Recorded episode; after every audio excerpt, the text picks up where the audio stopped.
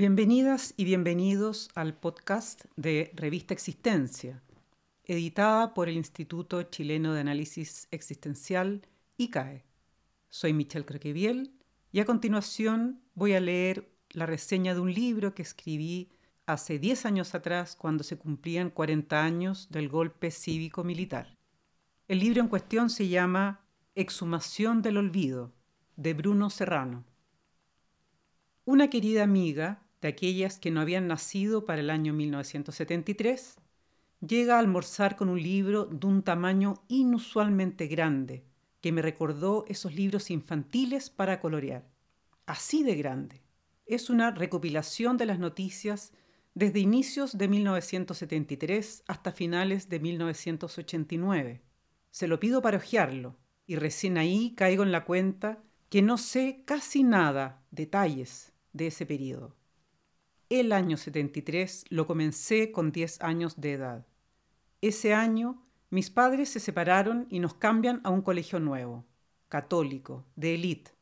Mi mundo personal se quiebra dramáticamente y mi mundo externo también. Pero ocupada en mi sobrevivencia emocional, me voy hacia adentro. Además, protegida por la burbuja social en la que nos instalan. Colegio de monjas, barrio alto, Además, vivíamos en las afueras de Santiago.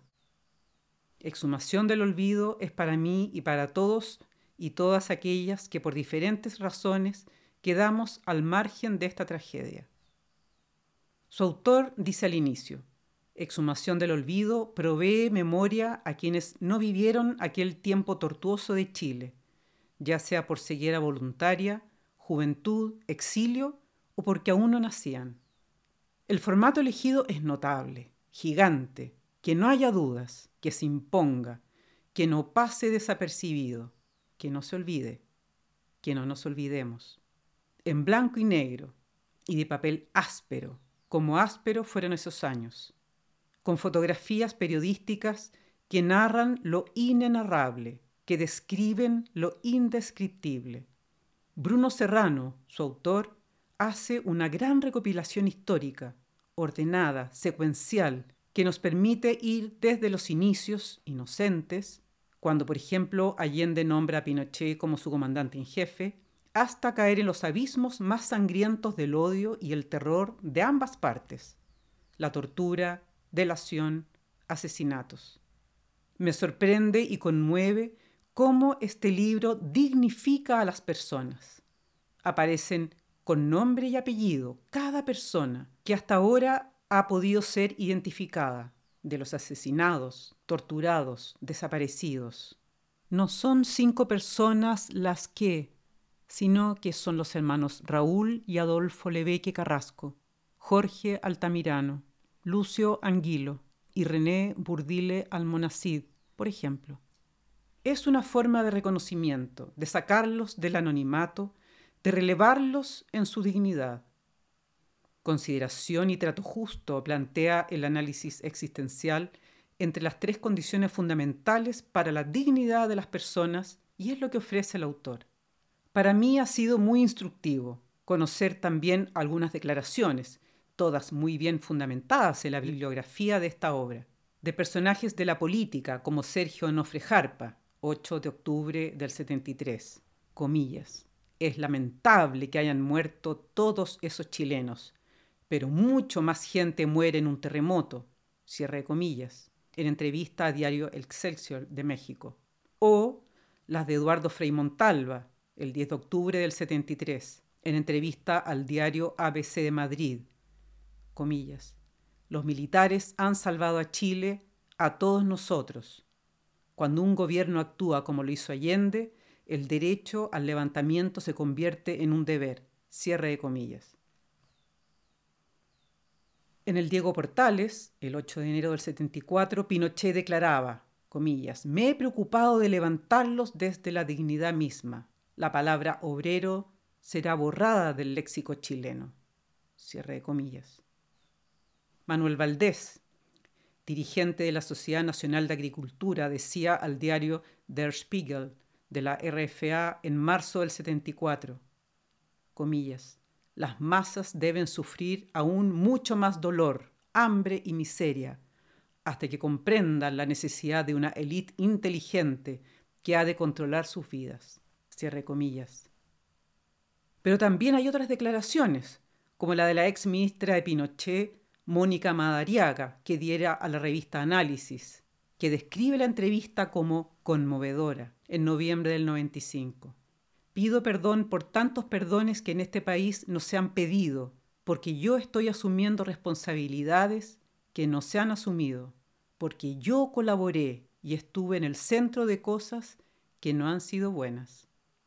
La libertad de elegir de decidir tan propia de la esencia humana y destacada por los enfoques existenciales como el análisis existencial, también fue abruptamente coartada en otros ámbitos. Desde mi ignorancia y desconocimiento no sabía que se habían prohibido el ingreso de libros de determinados autores, como García Márquez, Vargas Llosa y Julio Cortázar, entre otros. Sí que se habían quemado muchos. Y sobre Joan Manuel Serrat, que lo devolvieron a su patria desde Pudahuel en 1989. También me recordó que se vetó una canción peruana romántica del Festival de Viña porque su letra decía 30 veces no. Esto ocurría en la época del plebiscito. Junto con la tragedia de los derechos humanos, es un repaso a los otros eventos que también modificaron la cara de nuestro país. La crisis económica de los años 80, la privatización del país, la municipalización de la educación, creación de universidades privadas. El general en retiro Mendoza declara que la prueba de aptitud académica no es un antecedente absoluto, comillas. Yo soy más partidario del semblanteo para calar a las personas, cierre comillas, a propósito de su participación en la creación de la Universidad de las Condes, actual Universidad del Desarrollo, en 1988. Nuestra identidad cambió. Una generación completa, la mía, construyó su identidad al alero de un país con dueño. Todo tiene dueño. Y el sueño es ser dueño de cosas, empresas, etc. Todo tiene precio, todo es comprable. ¿No dijo Sebastián Piñera que nada es gratis? Es decir, la oda al individualismo supremo. Lo común desaparece, la salud se privatiza, las pensiones idem. Cada uno se rasca para sí mismo. Esta noción heideggeriana de ser en el mundo, de un tú frente a mi yo buberiano, se hace trizas. No hay un tú, no hay otro mundo que no sea el propio, pero si lo vislumbro al otro es para mi provecho, es decir, lo percibo en su valor funcional y no en su valor propio. Esto se percibe en las declaraciones mencionadas anteriormente. Las personas son vulneradas, eliminadas, utilitariamente para alcanzar un fin. El fin justifica los medios. Este libro debiese ser llevado a todos los colegios del país y su contenido repasado en clases de educación cívica, religión, ciencias sociales, filosofía, psicología. Gracias, amiga, por tu regalo, pues al obsequiármelo, sin tu saberlo, me regalaste una fundamental pieza del puzzle que me faltaba de mi historia. Es nuestro deber para con las generaciones nuevas, para que sepamos los que no pudimos saber, para que no olviden los que supieron.